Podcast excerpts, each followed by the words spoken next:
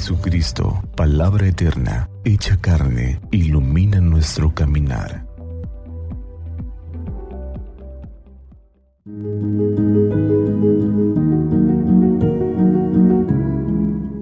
Martes de la sexta semana del tiempo ordinario.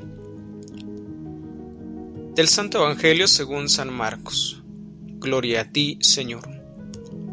En aquel tiempo, cuando los discípulos iban con Jesús en la barca, se dieron cuenta de que se les había olvidado llevar pan. Solo tenían uno. Jesús les hizo esta advertencia. Fíjense bien y cuídense de la levadura de los fariseos y de la de Herodes. Entonces ellos comentaban entre sí, es que no tenemos panes. Dándose cuenta de ello, Jesús les dijo, ¿Por qué están comentando que no trajeron panes? ¿Todavía no entienden ni acaban de comprender? ¿Tan embotada está su mente? ¿Para qué tienen ustedes ojos si no ven y oídos si no oyen? ¿No recuerdan cuántos canastos de sobra recogieron cuando repartí cinco panes entre cinco mil hombres? Ellos le contestaron, doce, y añadió, ¿Y cuántos canastos de sobra recogieron cuando repartí siete panes entre cuatro mil? Le respondieron siete. Entonces él dijo, ¿Y todavía no acaban de comprender? Palabra del Señor. Gloria a ti, Señor Jesús. Ante la incomprensión de los discípulos, Jesús lanza muchas preguntas. Ellos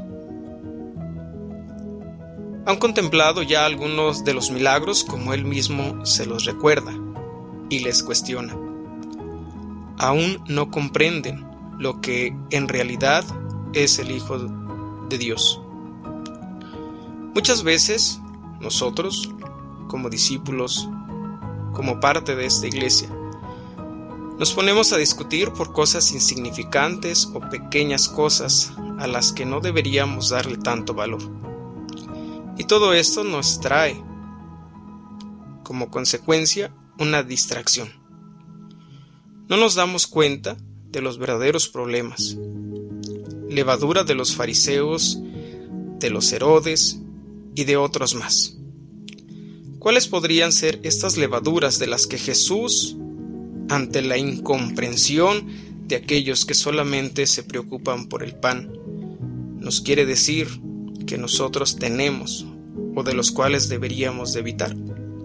Es decir, podrían ser las mentiras, los formalismos, los protocolos, cosas a los que no deberíamos darles tanta importancia, sino más bien preocuparnos por aquellos más necesitados, por los más pequeños.